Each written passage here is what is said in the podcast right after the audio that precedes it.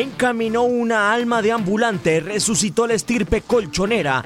Diego Pablo Simeone, este 23 de diciembre, cumple ocho años de despertar al Atlético de Madrid. obviamente la responsabilidad es enorme, sé la exigencia que, que tiene el Atlético de Madrid. A partir de su llegada el Cholo, se ha convertido en el entrenador con el proceso ininterrumpido más largo en la historia del equipo madrileño.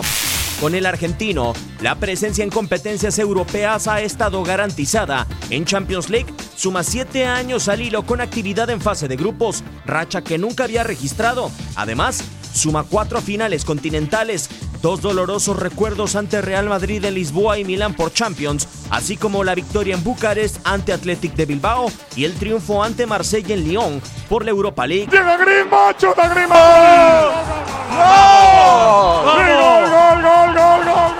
La liga también llegó a la vitrina del Atlético de Madrid con Simeone. En 2014, después de 18 años, conquistaron el décimo campeonato ibérico en reñida disputa con Barcelona. Gaby, balón arriba, remata Domingo.